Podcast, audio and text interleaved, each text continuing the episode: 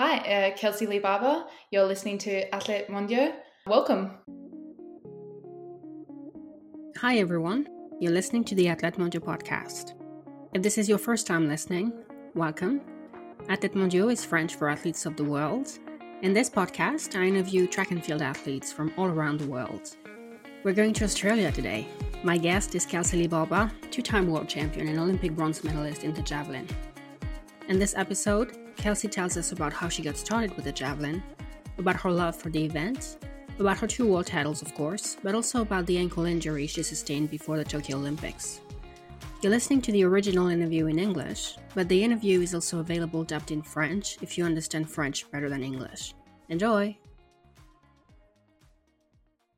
Hi, Kelsey. Thanks for joining me today. Welcome to the podcast. Thanks for having me. I'm really excited to have a chat. You made history last year when you became the first woman to win back to back world titles in the javelin, and you became the second Australian ever to win back to back championships after Cathy Freeman. That's pretty good company you have here. Uh, it still shocks me a little bit when I hear it, to be honest. I think the championship win in itself was amazing, but to hear how it sits in history is another thing. And I'm really, really proud of that result and what it meant. So it's really exciting when I get to hear people say um, what it was that I was able to achieve. What seems even more incredible, the fact that you're the first woman to win two back to back world titles in the javelin or being the second Australian to do so after Cathy Freeman? I think for me, it's the women's javelin throw back to back. Yeah, just because it's never been done before. So, why do you think it's never been done before? I think the event itself comes down to so many things um, on the day. And I think it's one of the events that anyone can win it on that day, on that particular day. So it's proven in the past that there have been really um, good quality competitions at these major championships, and that's shown by the fact that it's never been won twice before. So, yeah, I think that's that's what makes it so special is that I was able to do that, um, even given the quality of competition that I was up against. We talked about Cathy Freeman. You actually moved to Australia during the Sydney Olympics, right? yes, it was during that year. And actually, yeah, I have fond memories of the hype and the excitement that Sydney Olympics brought. So you were born in South Africa? Yes. Moved to Australia when I was nine. Okay. Do you remember watching Cathy Freeman win or were you too young maybe? No, so that's the funny thing is I I didn't actually watch her race, but I remember the replays and the excitement around her win and uh, her interviews post games and yeah, everything that came about after her race itself. Uh, I don't have a lot of memories of watching uh, specific events uh, of that Sydney Olympics, but just generally what that meant. It was the first time I'd sort of understood what an Olympics was, what it meant to represent your country, and just again, the excitement and the joy it brings to the community um, when you host an Olympic Games. That's what I remember. France will host the next Olympics in 2024, and I'm sure 20 years down the road we'll hear people say, "Oh, I watched the Paris Olympics," and that's what. Like, uh, I don't know if you know Ruth from Spain, who was the Olympic champion in the high jump in in Rio, and she said she watched the Barcelona Olympics in '92. Her dad was an official, and after the game, yep. she told her dad, "I want to do this. I want to be an Olympian," and she oh, ended up winning the games. I have heard many athletes share similar stories, and I think that's what is so wonderful about the Olympic movement in itself is that it really does inspire the next generation. Yeah. So I love it. What sports did you do growing up? What did you start with? Oh, I was multidisciplined in my early years as an athlete. I I was a swimmer, a tennis player. I played netball. I did a little bit of gymnastics. I think even in South Africa, I, was, I did a bit of field hockey. And then I transitioned when I came into athletics. I started as a discus thrower. That was the first event that really grabbed my attention, I guess. And then a little bit later on, transitioned into javelin. But yeah, my background for many, many years um, was very seasonal sports. So would have very different sports I'd play in the summer and then very different sports I'd play in the winter. And it just meant I was active my entire life before I decided to dedicate it to javelin. Do you think it helped to build the athleticism you needed for the javelin? Yes, I've always said that having that background in uh, so many different sports really helped with my early days in javelin. And I think it was exactly that. It was the athleticism that I built from having done a court sport, a running sport, a bat and ball sport, like, you know, all of those I think really helped in the early stages of my javelin career. And what made you pick the javelin? When did you tell yourself, oh, that's it, that's mm-hmm. what I want to do? I do have a very distinct moment in time where this occurred for me, and it was after I won a national schools meet. I had thrown maybe a six meter PB in that day, and I just loved it. I just loved the feel of the event, uh, running in hard, hitting the front. There was this like energy on the javelin, and I sort of thought to myself that this was this was the event that's going to get me to the Olympic Games. And after that, as I said, wholeheartedly decided that was what I was going to do. Dedicated my myself to that event, getting better at it, and from the very beginning, loved it. But that passion's definitely grown over time, and I think year on year with the experiences I get and the competitions I I do, I probably fall more more in love with it. So I was actually going to ask you because I know when you won the medal in Tokyo, you said you freaking love your sport. I know that's one. Yeah. Would you say you love the sport for different reasons now? Has your love for the javelin evolved over the years? I think so. Yeah, I think there's definitely a depth to the event that I really enjoy, and I think the more or the time I spend doing it, the greater respect and understanding and challenge points for understanding the technical model I really love that aspect of it, love the challenge of the event. But on the other end of the spectrum, I actually thrive in competition environments. I think that's the part I've really learned to enjoy and love over the years. And I think for me, particularly, I love the World Championships. There's something about being just in in our athletics World Championships, seeing everyone else uh, trying to perform at their best in their in their event and bringing it on that particular day, uh, those environments, oh, it just gives me goosebumps when I think about it. And it really, I guess, it sets, sets the tone for why we're there. And I find I, I always bring my my best in those scenarios as well. So I've, oh yeah, I've definitely definitely loved that competition environment now a lot more than I did in in earlier days. And the World Championships are really World Championships in the javelin. Like it's not the case in every event, I'd say, but when you look at the men or the women, it's all continents pretty much. Yeah, I think for sure javelin is one of the ones that has spread worldwide and has depth worldwide and I think has shown over the last few years that you've got elite worldwide as well. Um, you know, to have the three podium athletes this year be from, you know, Australia, Japan, and USA. Um, yeah, that's quite phenomenal. You also won the, the Commonwealth Games in 2022. Yes. So you've now completed the set. You've got the bronze, the silver, and the gold. How important is it as an Australian to win the Commonwealth Games? Yes, our Commonwealth Games sits quite high in our sporting aspect, I guess. I feel like it's designed as that um, stepping stone for international debut.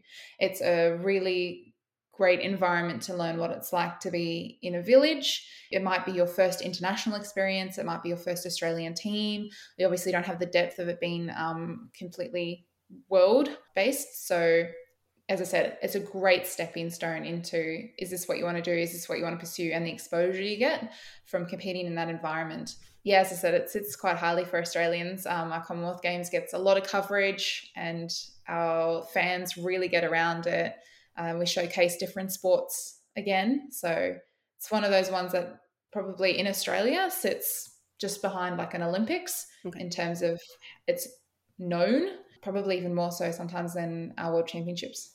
Now, how was it for you to plan the season knowing you, you were going to be competing in Eugene and you had the Commonwealth Games? You didn't have Europeans because some European athletes had three championships. How exactly. hard is it to plan a season to be able to peak at the right times? I think for us, we've learned over the years that once we know the dates, they're sort of set in the calendar and we really plan around those dates. Um, obviously, we look at our Diamond League schedules because um, they're really important uh, competitions. Well, I find them very good preparation for those major championships. I often find myself competing against the same girls. Uh, really nice to get into the rhythm of big competition environments. You run, you get your call room, all those sorts of things is, is great prep. So those are really like our second priority in the lead up too. Obviously, coming from Australia, we spend quite a lot of time in Europe before those major championship meets as well. So there's, I guess, the steps along the way that sort of uh, mentally start preparing me for this this thing that's coming up. I guess one is okay, we're in Europe now.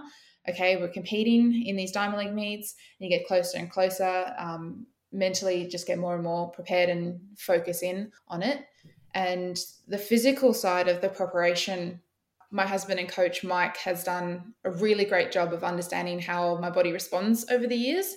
So he's got great depth of knowledge in knowing how to put that plan together and I guess get my body as best prepared as possible for that championship.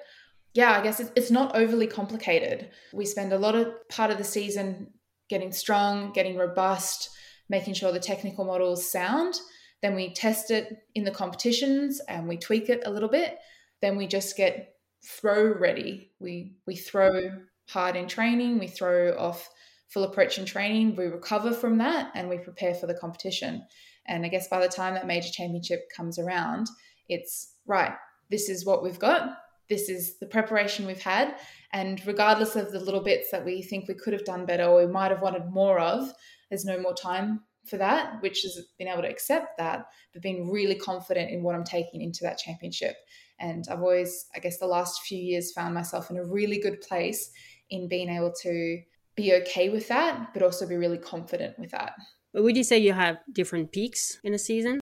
I think there's probably uh, a really sweet spot of a few weeks where everything sort of lines up, and we'll probably try and hit a few competitions in a row where we do that but my plan over the season undulates a little bit and we sort of come up for a few comps early on and then we sort of need to top up the strength training a little bit. So we'll sort of come back down top up the strength make that a focus and then we come back up again for the competitions. So rather than this steady incline into the peak for a major we'll kind of like peak and trough and peak and trough. Okay. And then kind of try and hold it a little bit during those few important competitions during the year when you're in Europe, do you go from hotel to hotel or do you have like a base somewhere? Oh, we really try and hold a base. It makes life so much easier when we can have somewhere to almost come home to. Yeah. It'll be like our European home. And it means we can set up our set up our place. It feels comfortable, you know, you're coming back to that and then we can fly in and out for competitions as we go. That that's definitely the best case scenario. That's not always the case. So sometimes we live out of suitcases and we travel around a bit and we sort of jump from one place to the next but it's the lifestyle. And honestly it's it's part of the excitement of doing what we do. Do you ever need to train indoors? Because it's always summertime for you. If you're in yeah. european summer australian summer yeah, we definitely have this eternal summer that I'm chasing for many years. Uh, and funnily enough, the 2020 year was the first time I'd experienced a winter in I think um, like six years or something. So, yeah, uh, we do have facilities here. Actually, our Brisbane base opened an indoor throwing center just recently. So we have access now to throw indoors or indoor outdoor if we need to. And it does come in handy on a few days of the year where it's it's wet or we have carnivals that take up the track. But we don't need to necessarily do a lot of indoor throwing which i'm really thankful for. Yeah. There's a question i'm sure you get a lot but i have to ask it. How is it to be coached by your husband? Mm, yeah this one's interesting. I do get um, i guess it, people are curious how does the system sort of work? But uh, we definitely we've developed a great relationship as athlete and coach. It's really a collaboration now more than anything. I've got years of experience behind me as an athlete and mike has years of experience as a coach. And i think we really bring both sides together really well. Uh, i obviously can give him the feel element and he does a really great job of putting the plan together. And he can see um, see how the whole picture sort of needs to fit together from a training perspective and then i can add little bits and pieces where i feel like oh i think this this energy is leaking a little bit in this space. I think we need to top this up or we need to put a little bit more focus here or um, he gives me the cues but i might give a different feel perspective to it. So we work really well in that space. And we've always tried to be really distinguished like our time at training is very coach and athlete and i have a lot of respect for mike as a coach. And then when we come home we really try and turn that off and try and spend time together as husband and wife. I think I've said recently, like over the years, it's blurred a little bit, and it's definitely probably like a bit more of a grey area. But I'm not sure that's a bad thing. I mean, we both love athletics, so yeah, it's not uncommon that that topic of conversation will come into into home life, and we're both, I guess, both chasing big goals in this sport. So if there's things that happen in training that day that both just kind of like ticking away at, ticking away at, we'll discuss it at home and often find that we're better prepared for the next day anyway. Um, and I think the last the last part that I think really works in my favor is obviously our interactions on the fence in competitions. I really feel like Mike has a degree of understanding that's non-verbal and he can communicate with me and read my body language and he really has learned how to to coach me in those moments. Are you the only athlete he coaches? Uh, as a full time athlete, yeah, I'm I'm sort of the only one, but he's now working with a couple of decathletes with their throwing events. Okay. And as, as I mentioned with the throw center, uh, he'll sort of take on a bit more of a role in that space. And I guess trying to set that up, set that environment up for future generations of throwers to come through. So while I'm his only athlete, there's sort of a lot happening in the background, which is exciting. Brisbane will host the Olympics in 32. Yes, correct.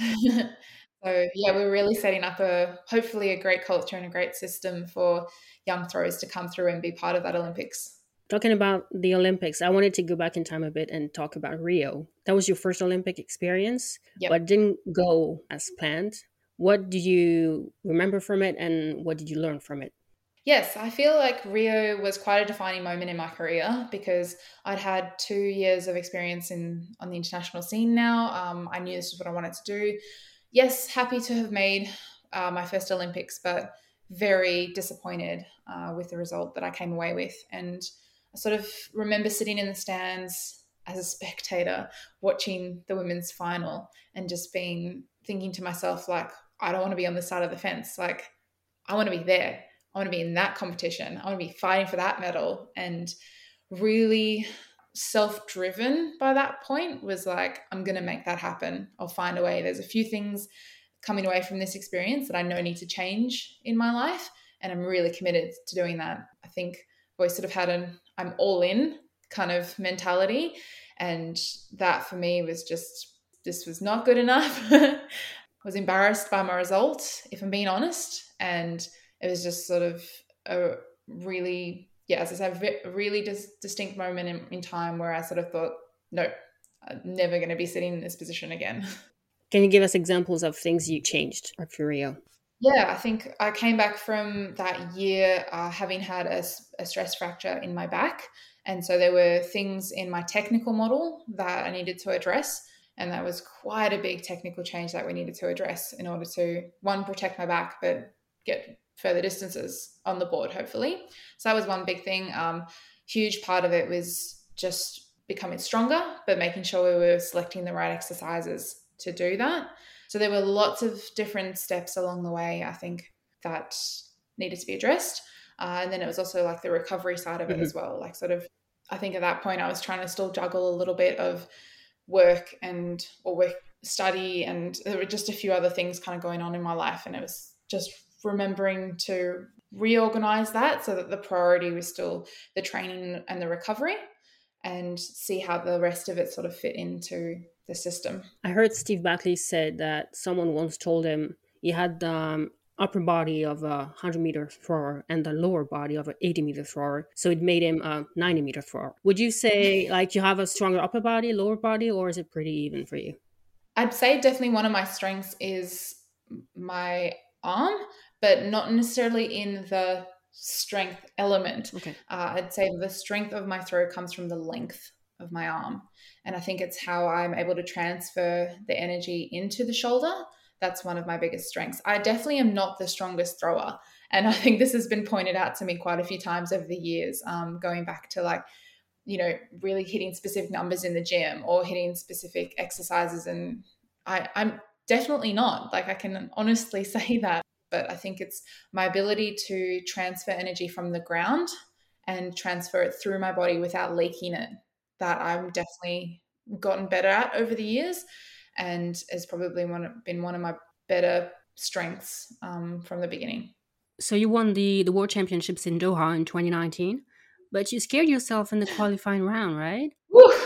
yeah, making me nervous thinking about it. That honestly, that was the most nerve wracking, what, 50 minutes of my life was waiting for that second pool to finish because, yeah, I did myself dirty on that qualifying. I um, had had a really great season, you know, being consistent with my throws and felt in really good shape coming into that that qualifying round. But the timing was just a little bit off, and that that showed like a, 60, I think 61 meter throw maybe in round one, and uh, just just felt a little bit off, just a little bit off. But you only get three three throws, that's it. And I think I was the first thrower in the qualifying pool as well. So I had then 15 girls in my pool plus another 16 in the next pool. And I think Mike and I discussed it and we sort of said, right, we're going to uh, walk into this being confident that we're going to go through. So we'll start preparing the body and we'll start um, getting things organized as if we're going through to the final. So I remember going out into the indoor stadium and was doing my recovery. And then it got to like the last 10 minutes of the pool and I couldn't I couldn't hold it together any longer. I started I got up and I started pacing. I started just walking like hot laps of the indoor stadium, waiting to see what the final result was. But yeah, I ended up qualifying in tenth, so we cut it fine enough. Like that was that was close enough. Um, but it, I think what was really great was like once that final listing came through and we knew that I had made it through to the final, that was it. Fine, good. That job is done we know there are things that we need to address from how that played out, but now is not the time to do it. Okay. So we turn a page on that, we reset, and we prepare for competition tomorrow because Doha was also back to back days, which was quite a unique scenario. So I didn't have any time to sort of really flush that out. It was just a matter of like, we hit reset and now we're preparing as if there's competition tomorrow. So you debriefed after Doha? We debriefed after. Yeah, we okay. debriefed both qualifying and the final after the fact. So you ended up winning the final with 66-56 on a final throw, moving from fourth to first. You love scaring yourself.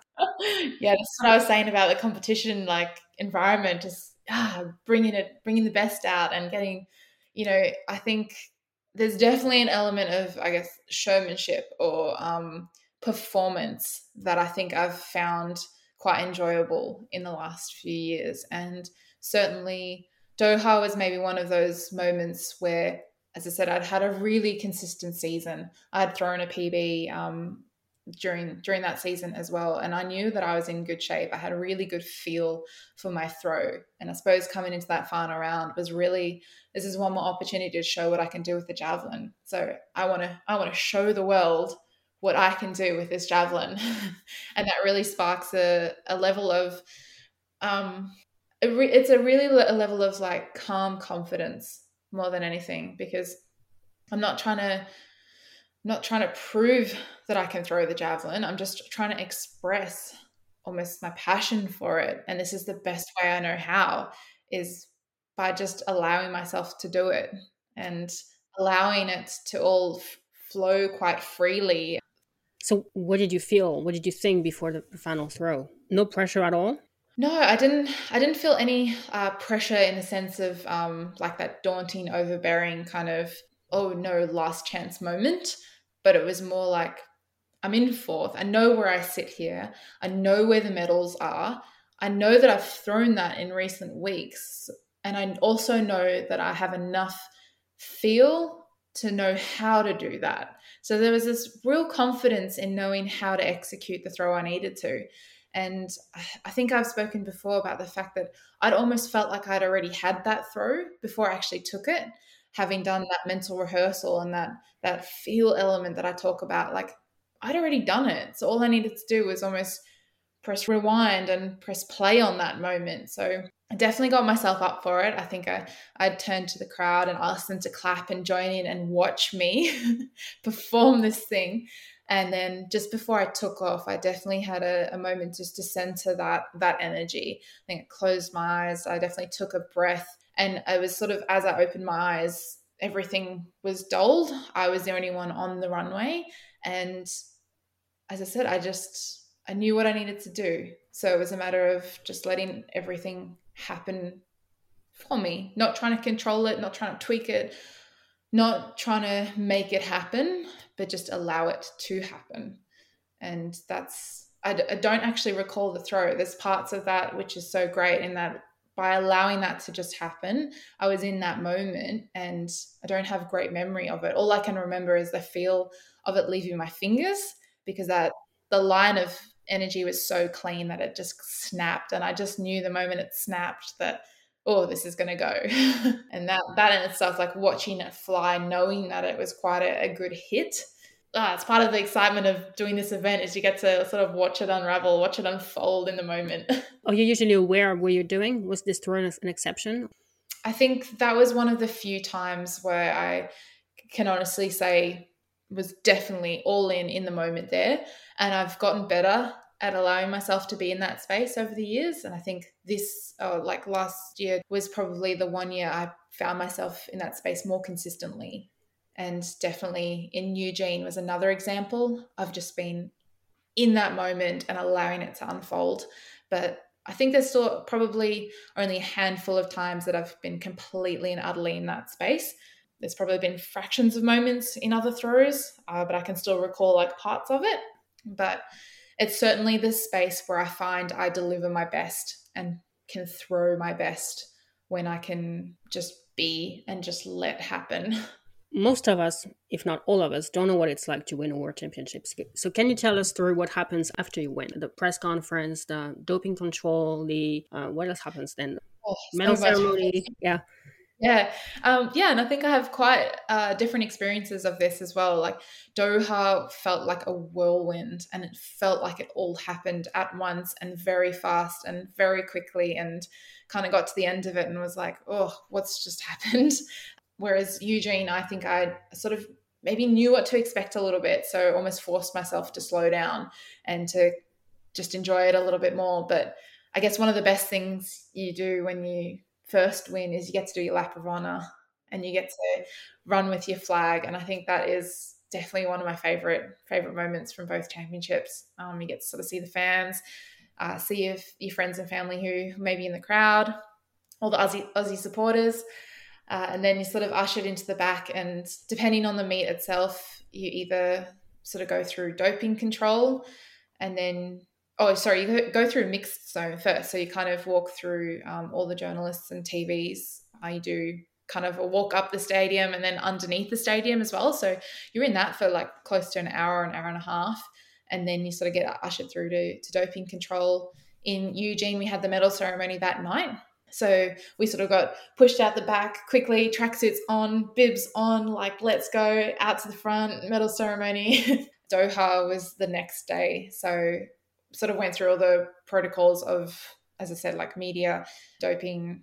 I normally touch base with my medical staff afterwards as well, just to check in, teammates and Mike, of course. Uh, but you don't get any sleep. I can give you that much.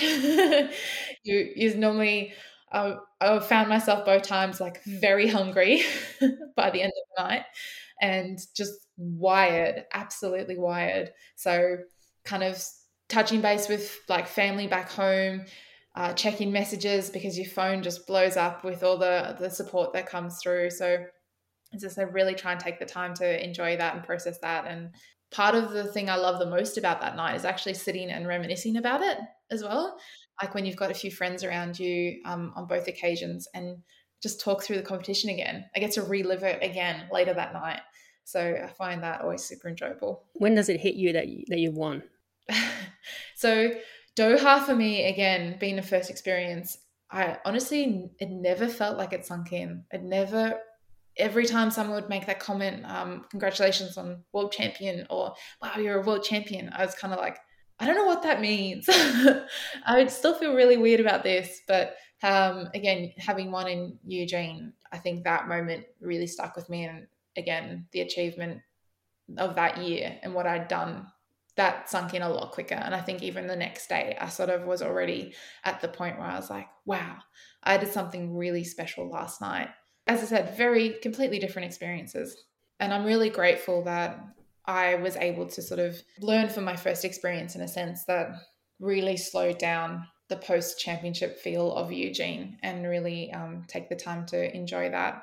I think the time difference helped as well. I found I got quite a quiet morning while um, Australia was still all asleep, and then sort of ramped up a little bit in the afternoon where the media got in touch again. I had some friends there as well that I got to celebrate with, so uh, it was really lovely. You had um, an injury before Tokyo. Yes. How tough was it mentally and physically?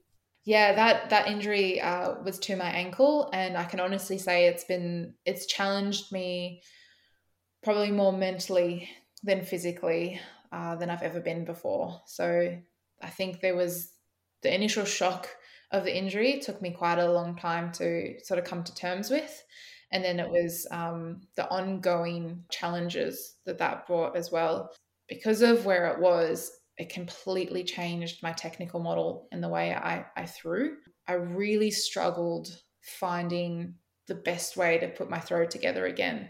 If anyone out there has ever gone into detail on watching what my 2019 and 2021 throw looks like, you can see the difference. You can see it's a completely different throw.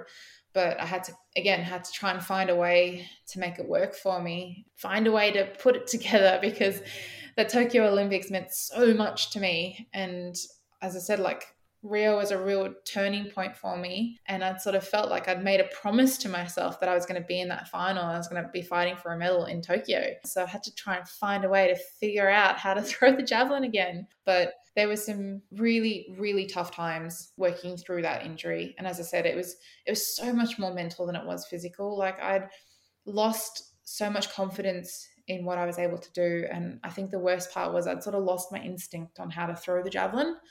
I'd really started doubting what I was feeling because it was, was so different to how it looked. And then when it's something so simple and I start turning to Mike, being like, what did I do? Tell me, give me the answer to this because I can't figure it out for myself. That puts you as an athlete who does it every day, puts you in a really challenging space. So I, I mean, I still reflect now on that year leading into, or the two years leading into Tokyo from Doha.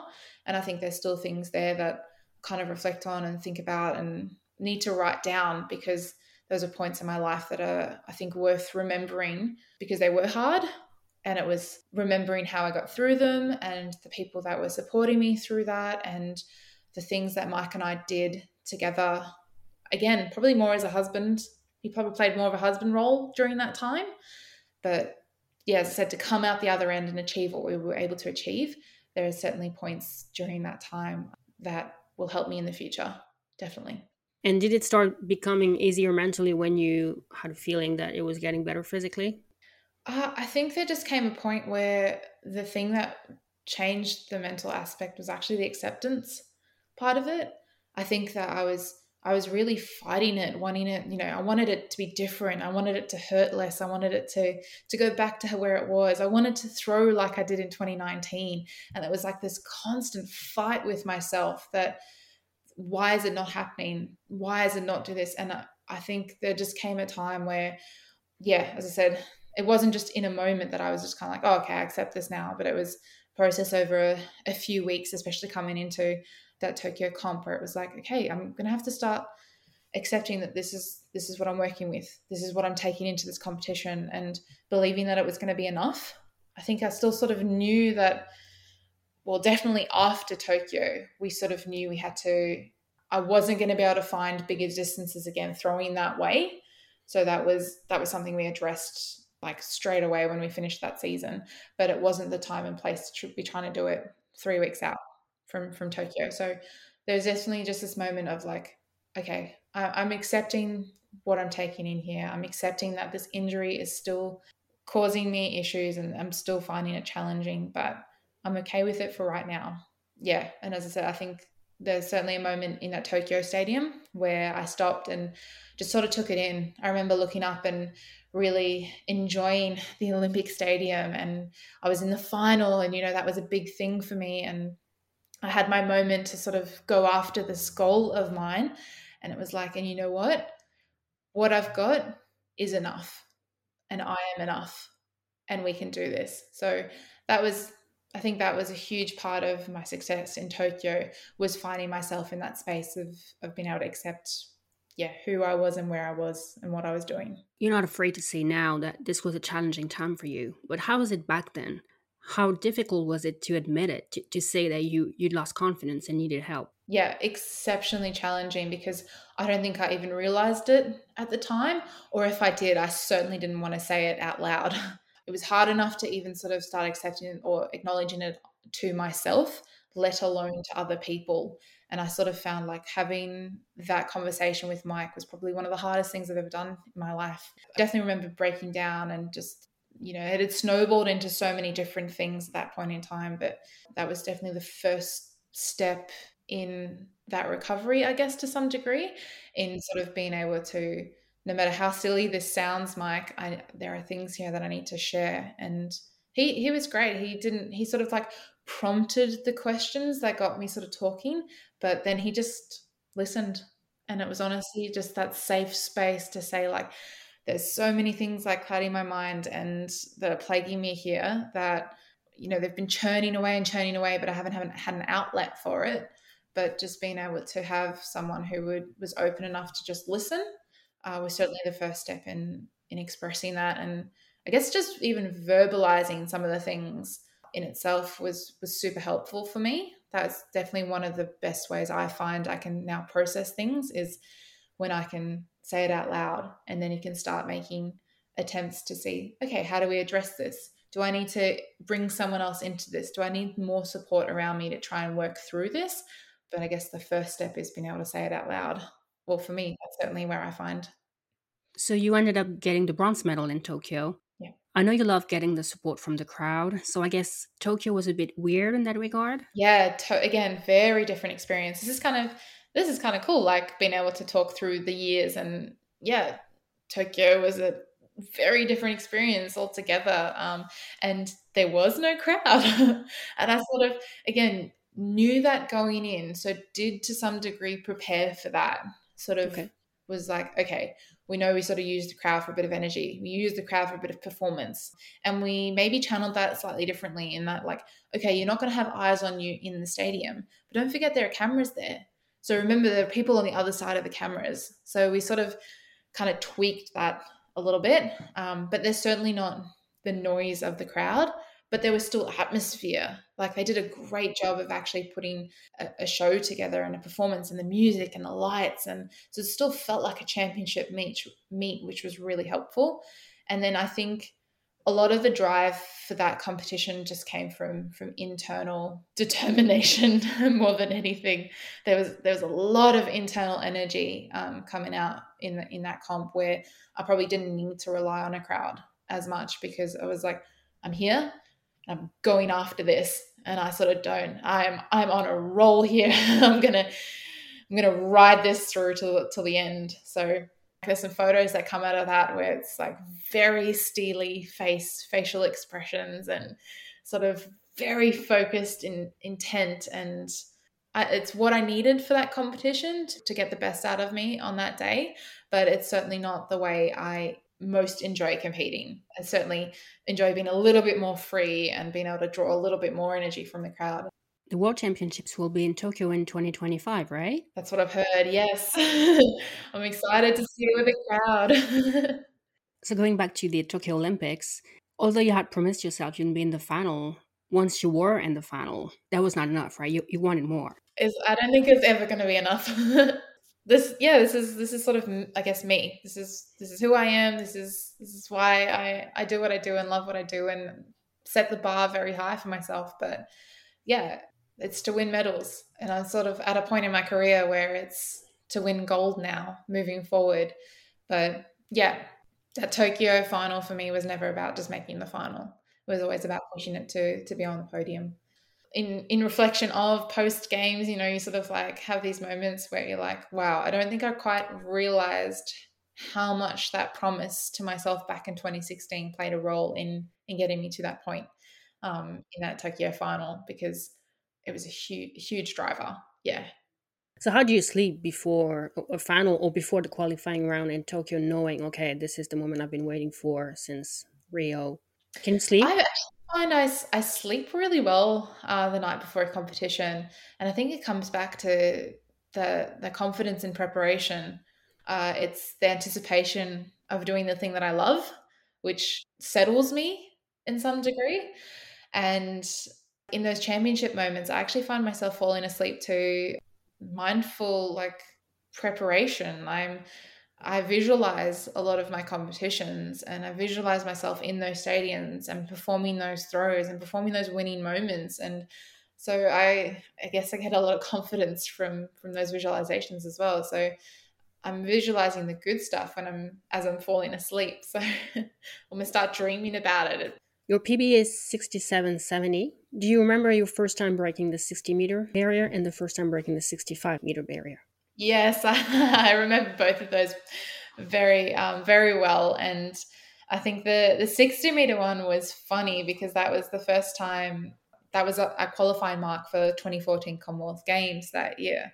And the first time I threw it, I was like, awesome! Like I've qualified for these games. Uh, that's it. And then actually came out, uh, I think, two weeks later and threw 63 meters. So I had this huge jump um, that season and actually had quite a few throws consistently over 60. So, yep, I definitely remember that one. And I remember where it was and which javelin I threw. And certainly, and then it's the same with 65 as well. That was a year as like, I think the qualifying window had opened for the Olympics. So, with that throw, I'd qualified for the Olympics. And remember the the competition and the javelin and yeah. It's funny how you have specific moments in time that you you remember like that yeah. You said in previous interviews that you'd like to be a role model and to inspire the young generation. What would you like people to remember from this interview for example? Hopefully what you've heard through this interview is my my passion for the event. Um, how much i love what i do and i love all elements of it not just the throwing part of it. It's as much about like love solving the javelin challenges that come with it as much as anything. Um, as i said like it's it's putting the whole picture together from the physical to the technical to the mental um, you know even the emotional side of it and pulling that all together and then obviously putting it together in moments that matter most. And it's the expression of the passion for the thing that i love doing and hopefully that's come through on this interview because I think that's the thing that really grounds you when you're wondering, like, why you're doing it.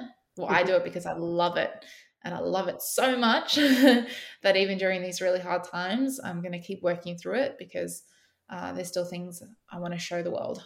Does it mean that if one day you realize it's no longer something you do for fun, but something you do because you have to do it, does it mean that you would then retire? Yeah, I have wondered that myself actually. Like, do us athletes ever fall out of love with what we do? And if we did, I think we would know and yeah, probably would step away from it. But the more I do it and the more I've learn and, and grow in the sport, as I said, the, the more I love it, I think that'd be quite a hard thing for me to do when I do eventually step away from the sport is I think I'll, I will still love it. But the great part about our our sport is that I can still be involved. I don't have to be an athlete, but I can still be a part of it and I can still give back. And I think that gives me some encouragement that if, you know, if I still have so much to share and so much to give back, there'll be other avenues for me to do that in this sport. So there's still avenues or pathways to look forward to, even if I'm not the one on the runway. So is the goal to be competing in Paris and then to be involved in um, some capacity in Brisbane? I would love to be part of Brisbane 2032. Yep, absolutely. I don't know what that looks like yet. yeah, as I said, I think there are quite a few different pathways that this sport could take me. Paris, most certainly. I have um, some goals to achieve at the Paris Olympics. And even as I said, I would love to see the Tokyo Stadium with a crowd. So there's the incentive for World Championships after that. Uh, and then and then I'll see. I sort of haven't made any hard decisions and I sort of need, to see where life's taking me and what I'm doing in in the sport. But certainly have the next couple of years planned out for sure. Cool. I have a final question I ask all of my guests. The podcast is called Athlètes Mondiaux and it means athletes of the world in French because what I love the most about the sport is that it is truly universal. Anybody can do mm-hmm. track and field. So my question to you is what do you love the most about track and field? I love that there are so many elements of what the human body can achieve that is displayed in track and field. I love seeing the lengths and heights that the body can do, the speeds our bodies can do. And you're literally seeing it at its best from all athletes across all disciplines from all over the world. And I think it's, it's such an impressive display of the human ability. And I've always really appreciated that about track and field. Anything you want to leave us with? I think just for, yeah, for all the fans and for all the athletes out there, I hope you love this sport and you were a huge part of it. I think is what I'd like to say is like, thank you for being part of the journey and certainly makes us as athletes feel very cherished and the support doesn't go unnoticed. So thank you for supporting our journeys as much as we love displaying our events to the world. Thank you, Kelsey. Thanks for having me. And that's it for today. Kelsey, if you're listening, thank you for your time and your honesty during this interview. And to all of you listening, I hope you liked the episode. If you did, please share it on social media to help the podcast grow. And make sure to subscribe and leave a review on Apple Podcasts. If you'd like to support the podcast, please check the link in the description. I'll be back soon with another episode. Bye.